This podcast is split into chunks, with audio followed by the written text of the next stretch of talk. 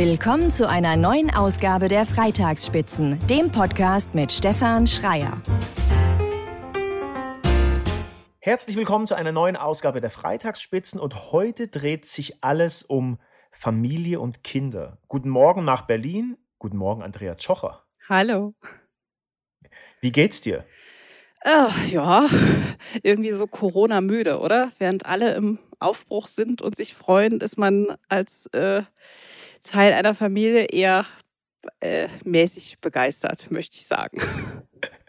Da, da auf äh, den mäßig begeisternden Teil äh, der Familie, wie du das gerade gesagt hast, kommen wir gleich noch zu sprechen. Zuvor möchte ich dich natürlich noch vorstellen für alle, die dich nicht kennen. Ich hoffe, ich gebe all dein, darf man Leistungsspektrum sagen? Ja. Äh, es, es, äh, es klingt auf jeden Fall schon direkt äh, sehr äh, vielseitig. genau, vielseitig, das trifft es ganz gut. Du bist freie Journalistin, ähm, Autorin, ähm, vor allem für Themen rund um ähm, Familie. Du hast einen Blog, Runzelfüßchen. Ähm, dort erzählst du über euren sehr spannenden Alltag mit drei Kindern. Ähm, du hast mittlerweile zwei Ratgeberbücher geschrieben. Zum einen, wie du dein Schreibaby beruhigst. Das war jetzt der Titel. Ähm, du hast auch noch mal einen Podcast Kinderbuchleben, glaube ich. Und ähm, ich merke gerade, den zweiten Buchtitel ähm, ähm, habe ich ähm, ähm, ähm, vergessen. Der heißt äh, Nicht mehr klein und noch nicht groß. Der liebevolle Ratgeber für die Wackelzahnpubertät.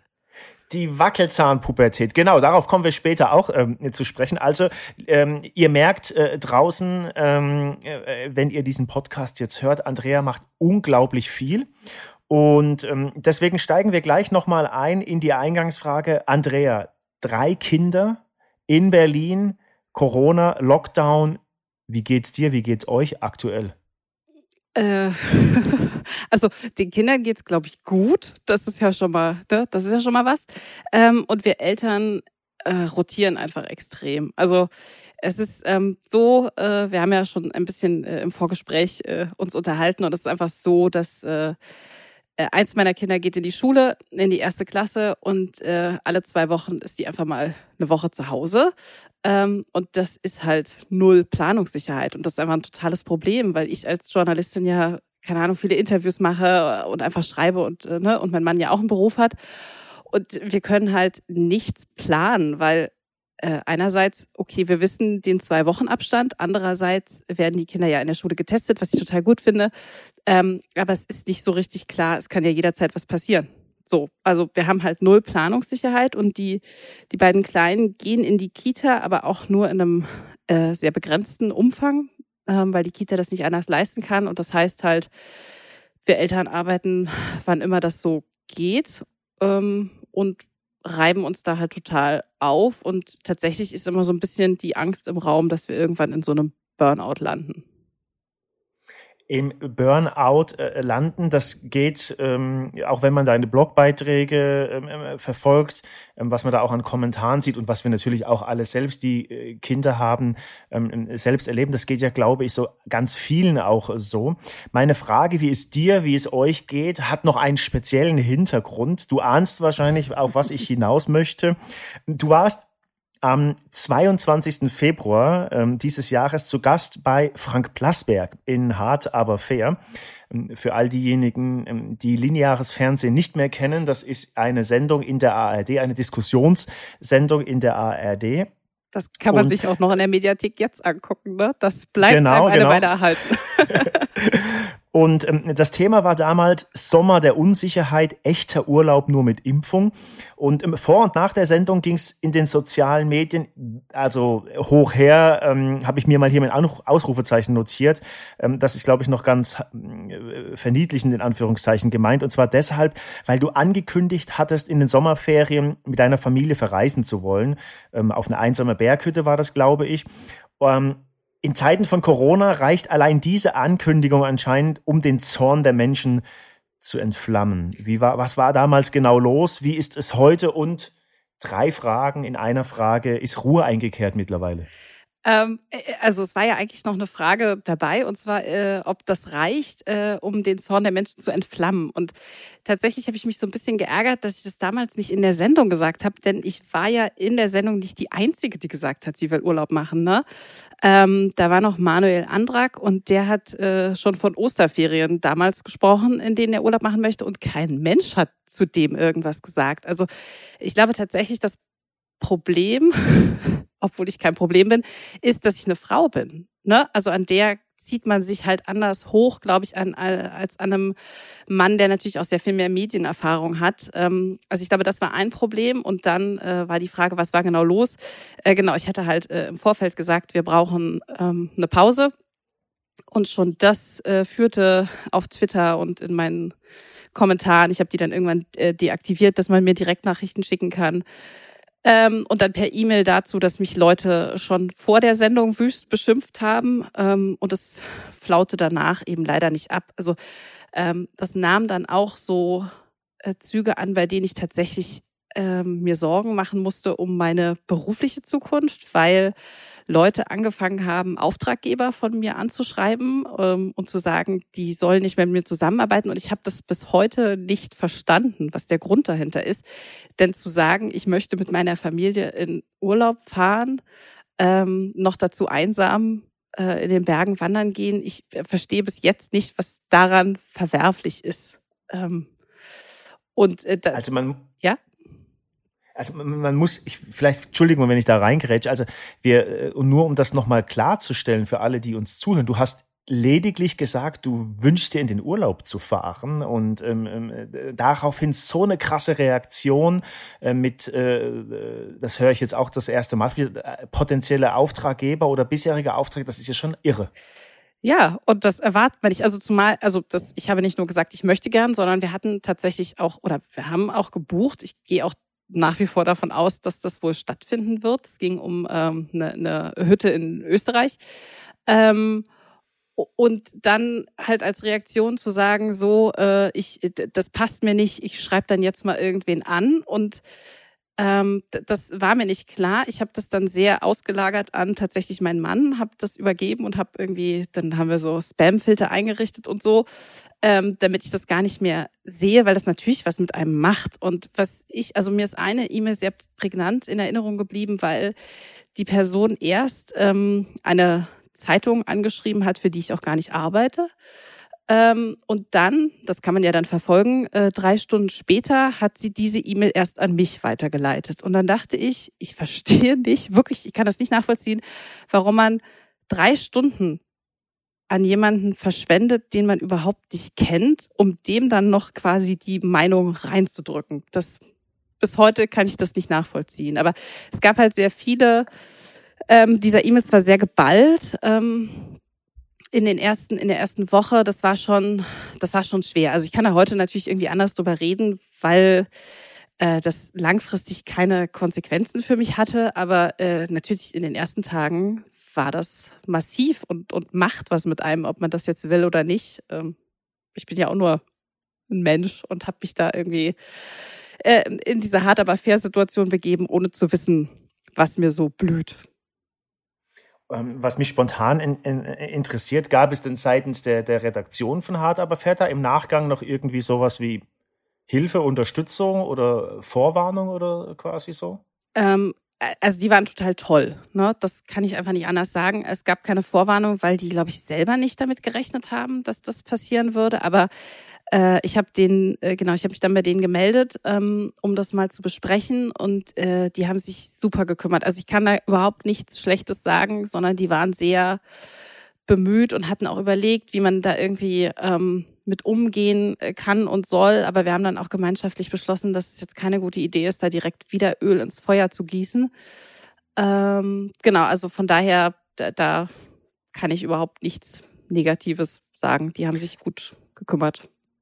Und was, was meinst du, wo, woher kommt dieser, ja, ich würde mal das starke Wort verwenden, Hass? Also woher kommt dieser Hass? Und du hast es in, äh, gesagt, dass du das Gefühl hast, dass ähm, das noch doppelt so stark geworden ist, weil du das als Frau kommentiert hast. Ähm, was glaubst du, was sind die Hintergründe hierfür?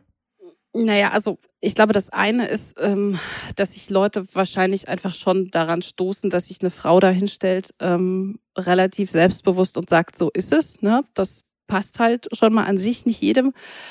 Ähm, dann, keine Ahnung, das sind Mutmaßungen. Äh, ist es vielleicht schwierig mit mir als Person? Da kann man sich natürlich irgendwie auch, äh, jeder findet da irgendwas anderes interessant. Das ist halt so oberflächlicher Kram, der einfach irgendwie äh, schwierig ist, aber für den ich ja auch nichts kann und da werde ich auch Leute nicht überzeugen. Und dann ist es natürlich dieses, ähm, da stellt sich jemand hin und sagt, ich möchte jetzt in Urlaub fahren, ich bin irgendwie erschöpft und ich kann nicht mehr und äh, so, wir brauchen mal eine Auszeit und ähm, naja, wir sind im letzten Jahr alle auch sehr einsam gewesen und äh, äh, es ist, glaube ich, dieses ähm, Apostelhafte, dieses äh, Ich darf nicht, dann darfst du auch nicht, was da vielleicht auch eine Rolle spielt. Aber das sind auch alles Mutmaßungen. Ich bin ja nicht die Menschen, die mir geschrieben haben. Mhm. Also auf jeden Fall hat es ähm, ähm etwas mit dir, ähm, mit, äh, mit, mit, mit euch ähm, gemacht.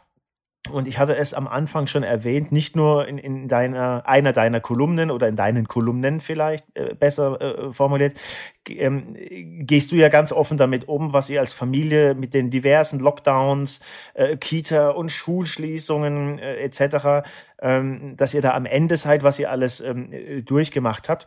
Es geht ja Millionen Familien ähnlich.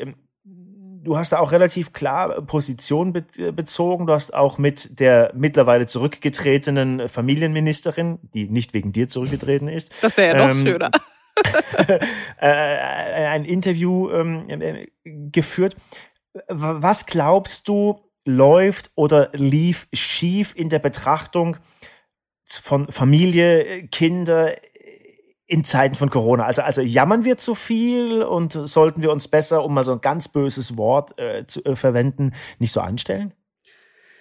Ähm, ich muss da zweigeteilt drauf antworten, weil dieses, äh, also ich habe gestern äh, einen Artikel geschrieben, da ging es um, ähm, dass äh, die, das Bundesfinanzministerium ein neues Bildungspaket äh, beschlossen hat für, ähm, für Mädchen, 100 Millionen in den nächsten, ich glaube, fünf, drei Jahren äh, bis 2024. Ähm, und äh, da dachte ich, klar jammern wir zu viel. Ne? Wir jammern hier über Homeschooling, während äh, weltweit Kinder einfach gar nicht in die Schule gehen können ähm, und zwangsverheiratet werden. Wenn man das von der Perspektive sieht, natürlich jammern wir zu viel. Aber jeder von uns hat ja auch seine eigene Realität und es hilft ja nichts, wenn man immer nur sagt, aber anderen geht's schlechter. Ne? Deswegen geht's einem selbst ja nicht besser. Und ähm, was äh, die Politik äh, versäumt hat und was auch die Medien lange Zeit versäumt haben, ist einfach auf Familien zu gucken. Ne? Also ich meine nicht diese fünf Berichte über äh, so läuft's irgendwie in Familien, sondern äh, hinzuschauen, was brauchen die denn jetzt? Und äh, das geht von äh, Gewalt in der Familie, was massiv zugenommen hat, ähm, bis zu äh, Teilhabe, die äh, vielerorts nicht funktioniert. Ich meine, ne, so, äh, wer, hat denn so viele Tablets und Geräte zu Hause, damit jedes Kind parallel in irgendeinen Unterricht gehen kann, wenn du mehrere Kinder hast, zum Beispiel. Ähm, ja, und äh, genau, da wurde einfach ganz viel äh, versäumt, äh, hinzugucken. Und auch jetzt ist es ja oft so, dass ähm, Familien am Rande so mitgedacht werden. Aber die Bedürfnisse, ich meine, Familien, das ist ja auch keine homogene Gruppe. Ne? Wir haben alle, also selbst du und ich werden unterschiedliche Dinge äh, brauchen und, und haben unterschiedliche Probleme, über die wir äh, reden wollen. Und ähm, das ist schwer und gleichzeitig habe ich aber das Gefühl, dass eben in der Masse äh, doch wirtschaftliche Faktoren über Familienfaktoren stehen. Mhm, also das wäre, das wäre quasi dann der Grund aus deiner Sicht heraus, warum Familie entweder gar nicht oder nur am Rande mitgedacht werden, weil sie kein entscheidender Wirtschaftsfaktor sind? Ja, das wird so kommuniziert, aber es ist ja nicht so, denn die Eltern in den Familien sind ja sehr wohl ein Wirtschaftsfaktor, ne? aber das wird halt oft äh, nicht so gesehen. Und wenn ich an all die Konferenzen denke, an denen irgendwie meine Kinder teilgenommen haben, äh, naja, also ich möchte mich schon als Teil der Wirtschaft äh, sehen und ich, äh, die, die Kassiererin am Supermarkt, äh, im Supermarkt und ähm, keine Ahnung, der, der äh, Hausmeister in der Schule, das sind ja auch alles Wirtschaftsfaktoren. Wir alle sorgen ja dafür, dass die Wirtschaft am Laufen gehalten wird. Aber ähm, Kinder sind dann plötzlich Privatsache. So, und das ist das Problem. Stichwort Konferenzen, ähm, Teilnahme deiner Kinder. Du hast in einer deiner Kolumnen dazu aufgerufen, zeigt eure Kinder in Konferenzen. Warum? Weil sie nur so sichtbar werden. Ähm, also ich habe den Fehler am Anfang auch gemacht, ich weiß gar nicht, ob ich das in der Kolumne auch geschrieben habe, ähm, dass ich natürlich immer gesagt habe, so, jetzt seid mal leise und jetzt geht mal weg. Und äh, ne, auch das kann ich sagen, mein Kind hört äh, neben mir Hörspiel, während wir das hier aufnehmen. Ähm, weil man natürlich nicht will, dass sie die ganze Zeit da reingerätschen. Aber wenn wir das äh, so weitermachen, dann ist einfach das Problem da, äh, dass man sagt, naja, Eltern schaffen doch alles. Ich weiß gar nicht, warum die sich beschweren. Also ich kenne nur äh, Eltern in Konferenzen, äh, wo alles ruhig und leise ist. Das müssen immer die anderen sein. Aber so ist es ja nicht. Man hält seine Kinder irgendwie im Hintergrund und still, ähm, damit man den Eindruck erweckt, es würde funktionieren. Und was bitte ist das für ein Schwachsinn? Es funktioniert ja einfach nicht. Und deswegen bin ich dazu übergegangen, meine Kinder in äh, diversen Konferenzen bei mir sitzen zu haben. Nicht als Provokation, weil ich denke, so jetzt, ne, ertragt mal diesen Lärm hier, sondern weil das einfach der Alltag ist, unter dem ich ja auch arbeite. Ähm, und das klappt ehrlich gesagt mal besser und mal schlechter. ähm, weil ich natürlich dann in den äh, Situationen, also ich habe die auch schon in Interviews dabei gehabt und irgendwann muss ich die dann mal bremsen und sagen, so Kinder, ich muss aber hier auch noch arbeiten. Aber ähm, tatsächlich habe ich da auch nie wirklich schlechte Reaktionen gehabt.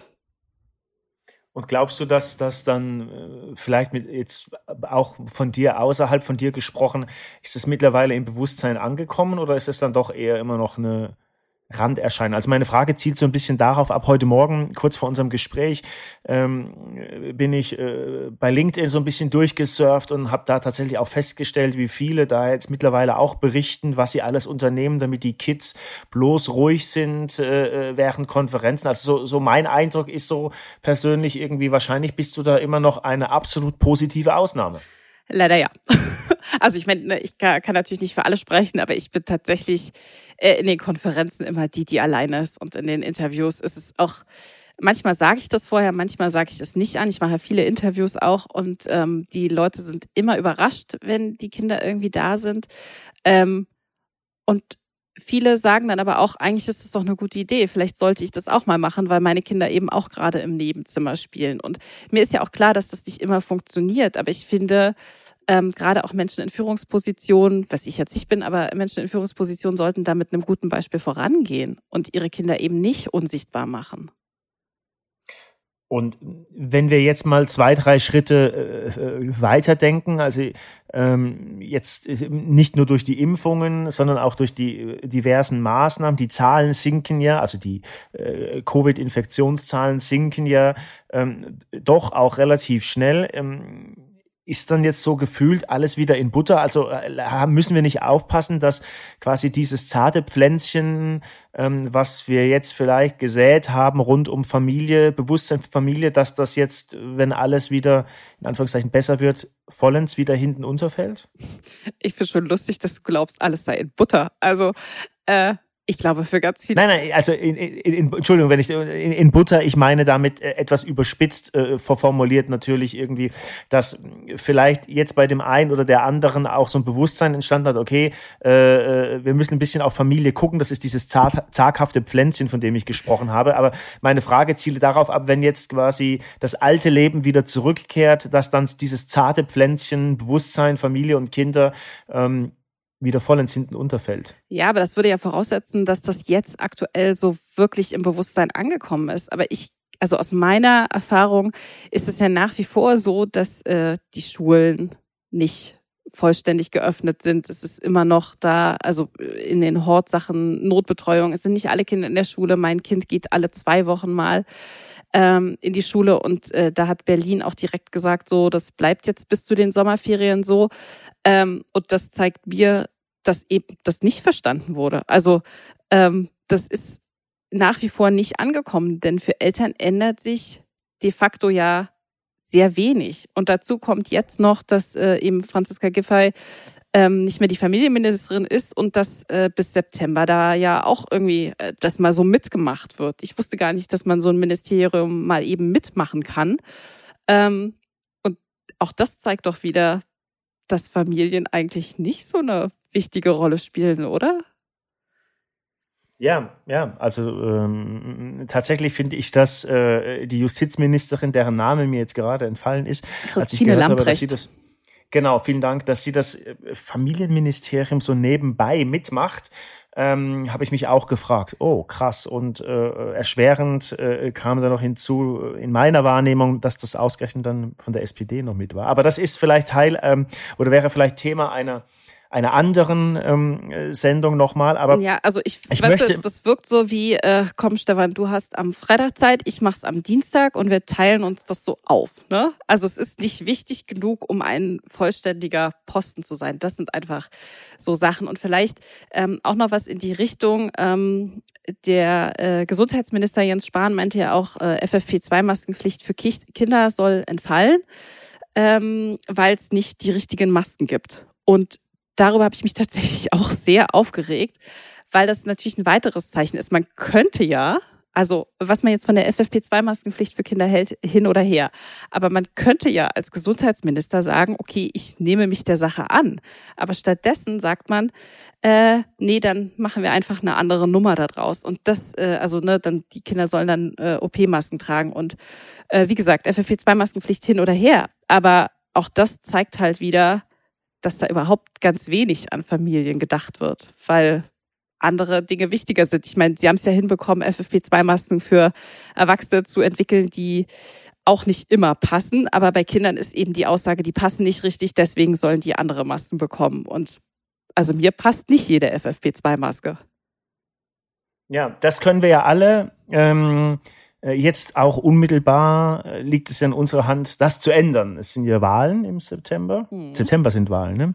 Ja. Und ähm, es gibt ja ähm, äh, auch noch andere äh, Parteien oder ähm, Ideen, dass man ändern kann. Ich möchte mal so ein bisschen, weil wir so viel über Corona gesprochen haben.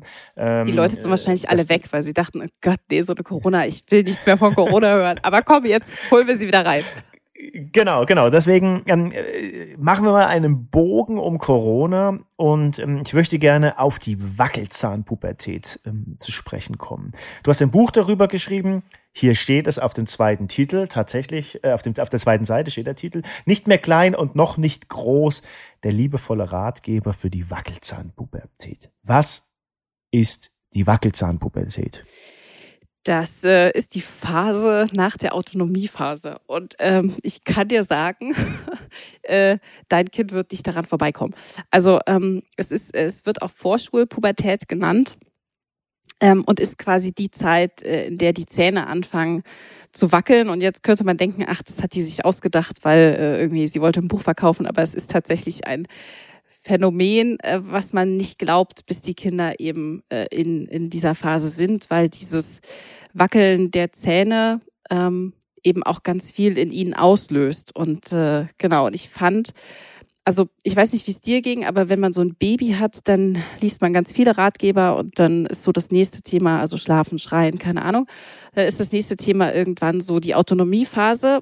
Und dann beschäftigt man sich mit den Kindern und äh, äh, den, den Büchern, den Ratgebern, die es gibt, nicht mehr bis zur Pubertät, wenn man wieder ähm, wenn man wieder Rat braucht. Und ich fand aber, dass diese Zeit dazwischen, äh, eben diese Wackelzahnpubertät, die von ungefähr dem äh, sechsten Lebensjahr, also wenn die fünf sind, bis äh, zum achten, neunten äh, Lebensjahr geht, ähm, dass das eine total spannende Zeit ist und äh, dass man eben dazu auch mal lesen sollte. Und das äh, Spannende ist, dass mir das auch die Leserinnen äh, dann bestätigen. Ne? Also die merken, ihre Kinder verändern sich, dann suchen sie Rat und äh, fühlen sich dann irgendwie total abgeholt und wissen so, okay, das ist jetzt hier der Weg, den äh, meine Kinder eben gehen.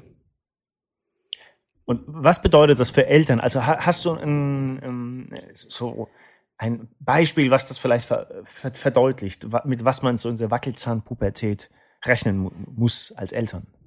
Naja, das geht so von bis, ne? Also ich würde sagen, es ist ähm, so ein bisschen der, der Tanz auf dem Vulkan, weil einfach ähm, die Launen da ganz oft wechseln von so, alles ist super und ähm, also was man mit Kindern in der Wackelzahnpubertät zum Beispiel super machen kann, ist so philosophieren ähm, übers Leben. Das können die schon total gut. Warum sind denn jetzt Dinge so, wie sie sind und nicht mehr eben diese, warum ist der Himmel blau äh, Fragen, sondern ähm, sich mit dem Kind gemeinsam was überlegen. Ich finde, das ist ein totaler Gewinn, ähm, weil eben so Wackelzahnkinder tatsächlich da einfach schon sehr viel offener sind.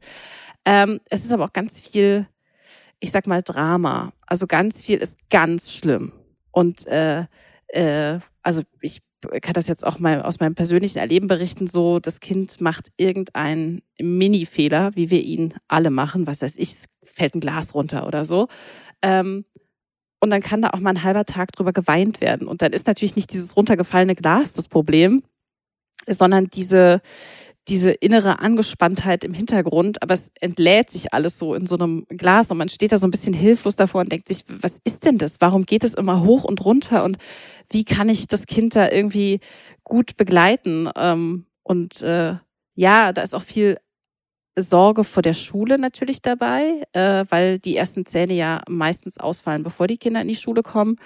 Ähm, und diese Schulanfangsphase ist ja auch einfach eine, eine totale Umstellung für, für Eltern und Kinder. Und ähm, genau da gibt's halt auch viele Tipps in dem Buch, wie man das ganz gut begleiten kann.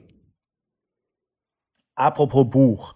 Ähm, du hast neben deiner Tätigkeit als Autorin von Büchern, äh, Interviews, die du führst, etc. pp. Auch einen, wie ich persönlich wirklich finde, wunderbaren Podcast rund um das Thema Kinderbücher. Ähm, das bedeutet, du stellst Bücher vor, du besprichst die, du gibst ähm, Tipps ähm, für Kinderbücher ab. War dir langweilig ähm, oder wie bist du auf die Idee gekommen dazu? ja, ich glaube, langweilig ist mir tatsächlich eher nie. Ähm, ich habe äh, tatsächlich mal Kinder- und Jugendliteratur studiert und ähm, bin dann natürlich so ein bisschen davon weg, weil ich ja dann Journalistin geworden bin und das gar nicht mein, mein Thema war. Ähm, und auf dem Blog habe ich aber immer wieder auch Kinderbücher vorgestellt, weil wir einfach ja zu Hause auch sehr viel lesen. Und ähm, ich habe gemerkt, dass ich super viele E-Mails bekomme mit Eltern, die konkrete Fragen haben. Also so ein Dauerthema ist irgendwie Kinderbücher über den Tod, Kinderbücher über Geschwisterkinder, so. Ähm, und ich dachte, ja, ich könnte das jetzt alles hier total SEO-optimiert aufbereiten. Ähm, das macht mir aber keinen Spaß. Äh, und tatsächlich wollte ich einfach was Neues lernen und ähm, bin dann so mit dieser Podcast Podcast-Flut, die es ja gibt, äh, irgendwie da äh, gestartet und habe gedacht, so ich, ich probiere das jetzt einfach mal aus hier in meinen eigenen vier Wänden. ähm, genau, und es gibt äh, immer ein Überthema ähm, und fünf bis sechs Bücher. Äh, das soll auch relativ kurz sein. Also so in der Regel sind die Folgen 15 Minuten, dass man das eben gut auch hören kann. Und dann genau gibt's äh, zu verschiedenen Themen einfach ähm, Kinderbuchtipps und manchmal auch Kinderbuchwarnungen, weil ich finde, es gibt ja auch sehr viele schlechte Kinderbücher. Darauf kommen wir gleich zu sprechen. Kinderbuch Leben heißt der Podcast, ist ähm, auffindbar überall dort, wo es Podcasts gibt und ähm, ganz klare Hörempfehlung von meiner Seite. Vielen Dank. Ähm, gerne. Nach was für Kriterien suchst du die Bücher aus, die du besprichst? Du hast auch schon erwähnt, du besprichst auch mal Bücher, von denen du abrätst? Ja, weil ich das, äh, also ich finde einfach, das gehört dazu. Ne? Das ist natürlich aus, äh, was weiß ich, Affiliate-Sicht überhaupt nicht schlau zu sagen, kauft dieses Buch nicht. Und natürlich zieht man sich im Zweifelsfall auch den Zorn der Verlage da auf sich. Aber für mich gehört es total dazu. Ich kann nicht jedes Buch über den grünen Klee loben, wenn es einfach kein gutes Buch ist. Und ich sehe das so oft, ähm, dass Bücher empfohlen werden, bei denen ich denke, also ganz ehrlich, das ist doch kein Kinderbuch oder das ist kein äh, Kinderbuch, was mit äh, guten Werten ähm, gespickt ist. Genau. Und deswegen ähm, äh, bin ich da einfach äh, sehr ehrlich. Ähm, und wonach ich die aussuche, ähm, das, ich lasse mich da tatsächlich oft von meinen Kindern leiten, muss ich gestehen. Also die sagen, Mama, mach doch mal äh, äh, äh. so Thema X. Ähm, und dann denke ich, ja, okay, dann, dann gehen wir halt von da aus los, weil natürlich, ich meine, meine Kinder sind zwei, jetzt fünf und äh, sieben. Die haben ja einfach schon ein großes Spektrum äh, an, an Themen, die sie interessieren. Und wir haben nicht alle Bücher zu Hause, aber dann gehen wir in die Bibliothek. Ich kaufe die auch nicht alle. Ähm, dann gehen wir in die Bibliothek und suchen uns da Bücher raus. Und genau, das ist so ein sehr, ich möchte sagen, organisches Familien. äh, Ding einfach, ne? Also die freuen sich ja auch, wenn sie da irgendwie vorher sagen können, Mama, mach mal was zu, keine Ahnung, Prinzessinnen oder so. Und wenn wir von einem in Anführungszeichen guten Kinderbuch sprechen, was für Kriterien muss sowas oder muss ein gutes Kinderbuch erfüllen? Ähm, es sollte äh, nicht voller Klischees sein. Also da gibt es tatsächlich ja einfach noch äh, viele. Ähm, ich habe äh, meine siebenjährige Tochter ist da auch ein ganz guter Radar, ähm, weil weil die sich oft aufregt über. Also sie hat ähm, einfach mal so ein, so ein Beispiel aus dem Leben. Sie hat irgendwie ein Buch gefunden. In Berlin gibt es überall so Verschenkekisten und da ähm, hat sie sich ein Buch rausgenommen und äh, das sah eigentlich sehr unspektakulär äh, aus und äh, es ging um irgendeine Freundschaft und dann hat sie gesagt, Mama, äh, in dem Buch steht, Väter dürfen nicht weinen, Väter dürfen nur schimpfen. Und das hat sie total aufgeregt. Und ich hätte das vielleicht gar nicht so gesehen, aber ähm, genau, das hat mich dann beschäftigt, weil das natürlich, also Kinderbücher bilden Lebensrealitäten von Kindern ab und deswegen sollten sie äh, meiner Meinung nach ähm, gut sein, äh, indem sie nicht lauter Klischees reproduzieren und den Kindern wirkliche Erfahrungen und, und ja, das schreckliche Wort Mehrwert bieten. Ne? Also die müssen sich daran wegen mir auch mal reiben können. Ähm, und ich finde zum Beispiel auch, es sollte wenig Tabus in Kinderbüchern geben. Ähm, weil ich zum Beispiel auch das schwierig finde, wenn Kinderbücher über den Tod, äh, da werden immer nur, da sterben immer nur äh, Tiere. So, es sterben aber auch Menschen. Und äh, das ist eine Wahrheit, die man Kindern auch zumuten kann. Die Wahrheit, äh, also Kinder, äh, Kinder zumuten, ähm, bringt mich auf eine, äh, gegen Ende des Gespräches, auf, auf eine spontane Frage. Warum sind Kinderbücher, warum ist Lesen für Kinder so wichtig in deinen Augen? Na, weil es ihnen hilft, die, die Welt zu begreifen. Also, ich weiß nicht, wie es dir geht, aber meine Kinder haben irgendwie zwei Millionen Fragen und ich kann die gar nicht alle beantworten. Ähm, und ich will auch nicht immer googeln und keine Ahnung, was man da so macht, äh, nachschlagen irgendwo. Ähm, und durch so Bücher erschließt sich halt ganz viel einfach für, für sie selbst. Ne? Die beantworten die Fragen, äh, vielleicht mit denen sie auch gar nicht zu uns kommen wollen. Und ähm, Gleichzeitig, ich glaube, was man nicht vergessen sollte, ist, dass das natürlich eine gute äh, Leseförderung äh, ist. Denn wenn man viel vorliest, fällt es Kindern auch später leichter, sich mit Büchern zu beschäftigen. Sie lernen leichter schreiben äh, dadurch, weil sie die Wörter ja alle schon mal gesehen haben. Ähm, und das ist einfach auch eine super äh, Möglichkeit, um, um Nähe zu schaffen. Also ich meine, was gibt's denn Besseres, als sich zusammen auf ein Sofa zu setzen und, und irgendwie sich Kinderbücher anzugucken und vorzulesen. Und das geht tatsächlich auch schon mit äh, Kleinkindern und mit Babys. Die haben jetzt nicht unendlich viel Geduld, aber man kann äh, damit auf jeden Fall starten. Und ich würde das allen empfehlen. Und letzte Frage, am, ganz am Ende des Gesprächs, ähm, als Empfehlung und Start, wie du gerade selbst erwähnt hast, hast du ein, zwei Tipps für uns, was Mann, Frau, Kind natürlich, ähm, vielleicht sogar, ja, ich will mal ein starkes Wort verwenden, zwingend im Bücherregal haben sollte? Das ist ja immer so schwierig, weil die Kinder sind ja sehr unterschiedlich, ne? Und das, was sie beschäftigt, ist ja unterschiedlich. Ähm, ich finde, was ein wirklich gutes Kinderbuch ist, weil das ähm, beim Vorlesen Spaß macht. Ich finde, das kommt oft zu kurz, aber natürlich muss auch Eltern Vorlesen Spaß machen. Ähm, ich finde das Neinhorn ähm, von ähm, Marc-Uwe Kling und Astrid Henn ist tatsächlich ein super Buch. Am Anfang ähm, ist es so zuckersüß und gereimt und ehrlich gesagt dachte ich in dem Moment so, ich lege das jetzt weg, ich halte das nicht aus, aber es ist einfach, es wird wirklich großartig. Ähm, und es macht total Spaß, das mit verschiedenen Rollen zu lesen. Und man lernt so, okay, man kann mit Nein, doch, na und äh, super Gespräche führen. Ne? Ich möchte nicht zu viel vorwegnehmen, aber das, das ist auf jeden Fall ein Buch, wo ich sage, ab drei kann man das lesen und das begleitet einen dann sehr lange. Ähm, und ein zweites Buch, also da habe ich keinen konkreten Tipp, aber ich finde Axel Scheffler Bücher tatsächlich gut. Also ich, ich merke, ich komme immer wieder äh, in verschiedenen Podcasts äh, immer bei dem an. Ähm, und das muss ja nicht das Gruffalo sein. Wenn man jetzt sagt, ich möchte aber kein gehyptes Buch lesen, äh, dann, dann nimmt man eben Zock oder Superwurm oder für die kleinen Pip und Posi. Da gibt's also wirklich, der hat ein wirklich großes, breites Angebot, wo eigentlich alle fündig werden. Und äh, hier noch ein bisschen Schleichwerbung am Ende. Ab, äh, ich glaube, Mitte August gibt's auch ein Kinderbuch von mir.